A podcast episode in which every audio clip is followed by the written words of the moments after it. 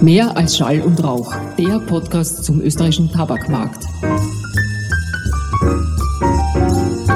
Hallo Ralf, herzlich willkommen. Welches Thema hast du heute für uns und unsere Zuhörer vorbereitet?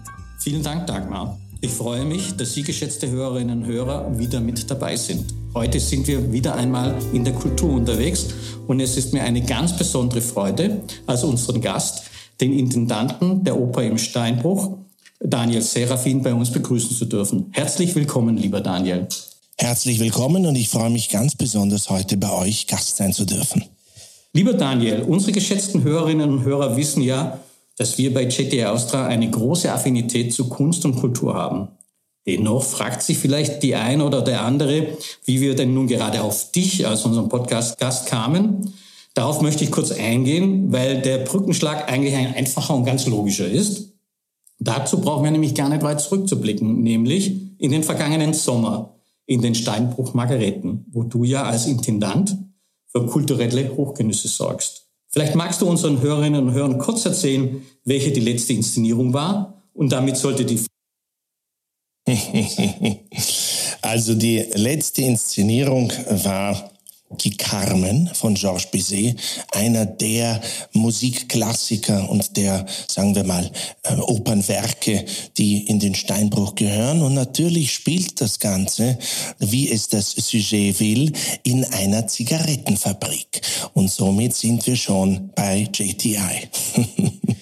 Damit haben wir das schon mal gelöst. Und jetzt lass doch mal einen Schritt in deinen Lebensraum zurückgehen. Du bist ja eigentlich ausgebildeter Opernsänger, hast Gesang und Schauspiel unter anderem in Salzburg, Wien und New York studiert und bist aber nun schon seit einigen Jahren als Kulturmanager tätig. Wie kam es denn dazu?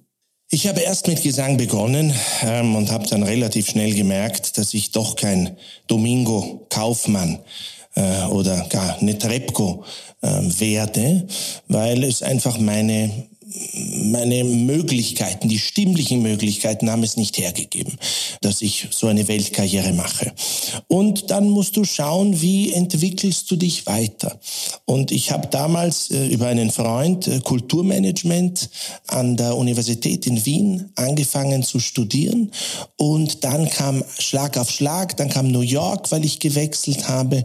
Und so peu à peu bin ich dann vom Gesang und vom Schauspiel ins Kulturmanagement hinein. Dann kam der österreichische Musiktheaterpreis, den ich über vier Jahre lang äh, mitgeleitet habe und auch aufgebaut habe, bis dann quasi Esterhazy an die Tür geklopft hat und äh, mir die großartigste Möglichkeit gegeben hat, einer der schönsten Freiluft-Locations der Welt, nämlich den Steinbruch St. Margareten zu bespielen und dort Jahr für Jahr tausende Menschen in dieses wunderschöne pannonische Land zu bringen. Also das mit der wunderbaren Location kann ich nur unterstreichen. Aber nochmal kurz zurück zum Management, was mich in dem Zusammenhang ganz besonders interessiert, weil als Unternehmer und äh, als Vertreter eines Großunternehmens, jetzt um als Künstler und Musiker erfolgreich zu sein, braucht es doch ein bestimmtes Set an Eigenschaften, um voranzukommen. Kannst du dir sagen, welches die, die sind und was davon dich auch als Manager unterstützt? Das Wichtigste ist eine der Eigenschaften, dass ich selbst Sänger war mm, und jetzt als Operndirektor, natürlich kann man mir da nichts vormachen, wenn es um Sängerauswahl, um das Casting geht, um die, sagen wir mal, die Vermarktung auch einer, einer Oper, wie die funktioniert.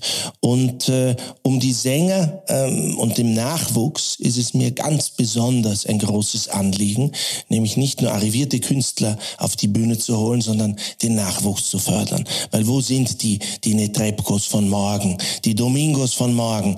Die sind zum Teil im Steinbruch und haben dort ihre, ihr, ihr, ihren Durchbruch. Und das ist das schönste junges Talent zu fördern.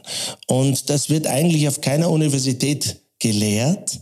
Das ist etwas, was man sich über mein Wissen und das ich mir aneignen äh, durfte als Sänger, habe ich das mit quasi auf die Bühne bekommen. Und deswegen ist es umso schöner, jetzt auf der anderen Seite Sängern zu helfen und Sängerinnen zu fördern. Super schön und vielen Dank für das, Daniel. Im Unternehmen bisschen abschweifen, läuft das ein bisschen natürlich unterschiedlich, aber eigentlich aus Gleiche. Wir sagen auch, du musst die Materie kennen, sonst brauchst du es nicht managen können. Mhm. Jetzt bist du ja, glaube ich, muss man ja nicht weiter sagen, auch familiär vorbelastet. Jetzt fragt sich natürlich jeder, wir uns auch, war dein Weg in Richtung Kunst und Karriere, äh, Kunst und Kultur und Karriere natürlich damit vorgegeben oder hätte dich auch irgendeine Karriere außerhalb des Bereiches gereizt? Ralf, mein Vater war damals Mitte 50, als er mir mal gesagt hat, Daniel, egal was du wirst, du musst es mit Leidenschaft tun. Du musst dafür brennen, weil sonst wirst du nichts, weil du musst eine Leidenschaft für einen Job haben.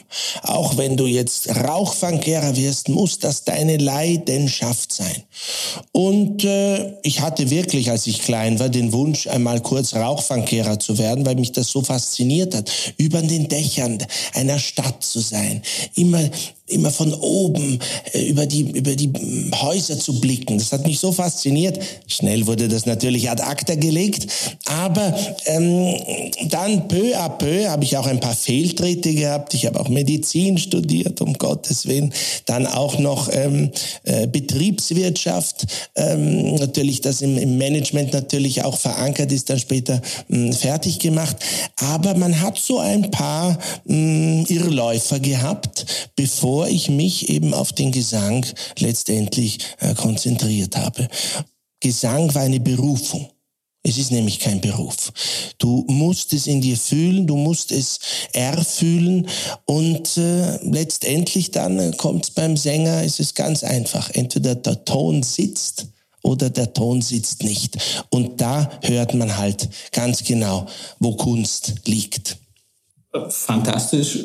Mir gefällt vor allem die, weil du es erlebt hast, äh, auch der Teil ist, und wir versuchen das im Unternehmen anzubringen. Man muss auch Fehltritte machen, um weiter zu. Fehltritt mhm. ist ja kein Scheitern, sondern es ist nur ein zusätzliches Lernen. Du hast ja schon ein bisschen angesprochen, in deinem Leben ganz viele Rollen gespielt. Hast du eine Art Lieblingsrolle oder gibt es eine Figur, die dich besonders beeindruckt oder beeinflusst hat? Auf der Bühne meinst du? Grundsätzlich. Grundsätzlich. Ähm, ich glaube, die Rolle des, sagen wir mal, des Förderers der Talente, die Rolle des Entdeckers, des, wie soll man fast sagen, der Innovation in der Musik, in einem Kulturfestival äh, herausholt. Das ist, glaube ich, das Spannendste, die spannendste Rolle. Weil nur so, wenn du etwas, wenn du etwas Neues im Team schaffst, kannst du Menschen begeistern, dass sie kommen und Jahr für Jahr sich etwas äh, anschauen. Und ich glaube, diese Rolle, dieses, sagen wir mal, Fast wie ein Komponist. Man stellt Sachen zusammen und macht ein Gesamtkunstwerk daraus. Ich glaube, diese Rolle ist, insofern die definierbar ist, wäre dies diese Rolle. Okay. Hört sich also an, man kommt dafür auch am meisten zurück, oder? Definitiv. Wahrscheinlich. Ja. Jetzt, wer deine Aktivitäten verfolgt, Daniel, weiß, dass du auch sehr, sehr sozial engagiert bist. Das ist nebenbei bemerkt ein weiterer Überschneidungspunkt zwischen dir und unserem Unternehmen, was wir machen. nicht nur, dass wir vor einigen Jahren in Albach gemeinsam einmal Charity Soccer gespielt haben. Du unterstützt regelmäßige Spendensammlungen für den wohltätigen ja. Zweck. Was ist dein Antrieb, das zu machen? Ich glaube, Charity ist ganz, ganz wichtig in unserer heutigen Zeit, Menschen zu helfen, denen es nicht so gut geht, Menschen mit Bedürfnissen, äh, Menschen mit Wünschen, diese Wünsche versuchen zu erfüllen und Menschen zum Teil eine, eine Perspektive zu geben. Ich finde, das ist ganz, ganz wichtig. Das geht um, ob es jetzt ein Kinderhilfsprojekt ist oder etwas mit Tieren. Das hat mich seit Jahren fasziniert und da werde ich auch nicht müde, wenn neue Projekte auf mich zukommen, die mich fragen, ob ich da und dort äh, helfen kann. Natürlich muss ich dann andere Sachen wiederum streichen, was mir oft leid tut und deswegen ähm, wege ich das sehr genau ab, was ich dazu nehme und was ich äh, streiche. Aber generell, also karitative Sachen zu machen, ist, glaube ich, sollte in aller unser DNA sein und wir alle sollten das als Wunsch einfach mit uns tragen. Also ich bewundere das und finde das gut. Ich bei uns im Unternehmen. Wir sind auch drauf, was wir machen können. Und es ist zu dem, was du vorher auch in der vorherigen Frage gesagt hast, es gibt so viel mehr zurückzugeben, als man denkt in dem Fall. Jetzt vielleicht ein bisschen harter Schwenk, aber eigentlich auch ein schöner Schwenk. Dein anderer Lebensmittelpunkt ist New York. Mhm. Äh, und auch dort bist du kulturell höchst aktiv, unter anderem mit der Vienna Opera Ball in New York. Mhm. Wunderschöne Bilder, die ich immer da sehe und schöne Ball. Möchtest du ein bisschen da mehr drüber sprechen? Gerne. Ähm, 2017 habe ich äh, den Viennese Opera Ball als künstlerischer Direktor übernommen mit einem tollen Team, mit der Austrian ähm, Chamber of Commerce, welche quasi äh, das Trademark des Balls hält. Es ist der älteste Auslandsball Österreichs, äh, feiert äh, nächstes Jahr, also 2024, sein 68-jähriges Bestehen und hat sich in der ganzen New Yorker Community, unter den Expats, unter allen, die Wien lieben, einfach manifestiert. Es ist ein Abend, wo für den guten Zweck, wir suchen uns immer eine Charity aus, für die man äh, sammelt. Und dieser Ball ist einfach äh, nicht vergleichbar mit einem Ball in Wien, weil es ein Dinner Dance ist. Also man hat ein gesetztes Abendessen, einen Tisch und eine große Tanzfläche, die bespielt wird mit Orchester und allem drum und dran. Aber in Österreich wäre sowas nicht als klassischer Ball zu sehen. Äh, in Amerika ist das Usus und die Leute lieben es. Wir haben ein Stammpublikum drüben und es ist auch eine rein karitative Sache, die ich da drüben mache. Ich äh, hole die Sänger von der Metropolitan Opera oder prinzipiell aus Amerika, weil wir dürfen überhaupt keine Kosten haben. Maximal eine Taxifahrt äh, ist im Budget drinnen. Der Frack sollte vom Sänger mitgebracht werden, das lange Abendkleid natürlich äh, nur nah von der Sängerin. Und ähm, die, die Kosten sind dann eigentlich, mh, dass sie ihre Stimme uns zur Verfügung stellen, ihre Weltstimme. Und das ist die Charity ihrerseits. Also jeder gibt auf verschiedene Art und Weise. Und dieser Ball ist einfach herzerfrischend für Menschen, die entweder Sehnsucht haben, die lang nicht in Österreich waren, in Wien, oder die sich einfach mal Österreich in Amerika wünschen.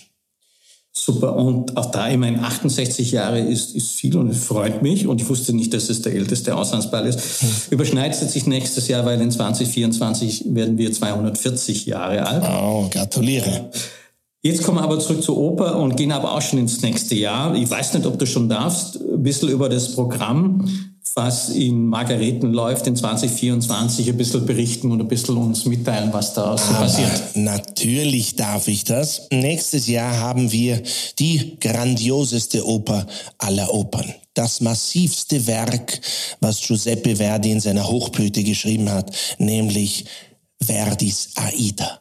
Wir werden im Tal der Könige im Steinbruch sein. Wir werden sehr wohl aber auch am Ufer des Nils sein, bei ähm, Mondschein. Es wird das Grab des Tutanchamuns im Steinbruch offen liegen. Insgesamt 400 Ensemble, Menschen im Ensemble werden tätig sein. Es wird ein Riesenspektakel und ab dem 10. Juli heißt es Vorhang auf im Steinbruch St. Margareten. Ich freue mich jetzt schon drauf. Und man, wie du vorher gesagt hast, man merkt, dass du dafür brennst und dass es wichtig ist. Aber bin mir nicht sicher, ob ich die Frage schon beantworten könnte, aber ich will es trotzdem nochmal stellen, weil es, glaube ich, wichtig ist. Worauf achtest du denn bei der Auswahl der Stücke? Nach welchen Kriterien werden die Opern ausgesucht? Weil St. Margareten ist ja nicht irgendeine Oper und irgendeine Opernstätte, sondern ganz speziell. Woraus, wonach suchst du das dann aus? Das ist eine gute Frage, zumal du vollkommen recht hast. Die Oper im Steinbruch ist einzigartig. Es ist nicht vergleichbar mit der Arena di Verona, es ist nicht vergleichbar mit, äh, mit Bregenz ähm, und auch nicht mit dem Festival Orange in Frankreich, weil wir diese unglaublich große 7000 Quadratmeter, das muss man sich mal vorstellen, das ist ein Fußballfeld, die Größe der Bühne haben. Die muss bespielt werden. Und dementsprechend ist auch die Programmwahl. Ich kann jetzt keine seltenen Opern bringen, die sich keiner anschaut. Ich äh, mache Oper für jedermann. Ich möchte Menschen abholen, die noch nie in der Oper waren und Menschen, die Oper schätzen. Also mit einem Wort, hier haben wir eine Gratwanderung und deswegen sind es auch Werke, die sehr wohl international bekannt sind. Und wer weiß, was in den nächsten Jahren noch kommt, vielleicht möchte ich auch mit dem ein oder anderen Werk polarisieren und vielleicht manche Menschen begeistern, etwas, was sie noch nicht ad hoc lieben würden, lieben zu lernen.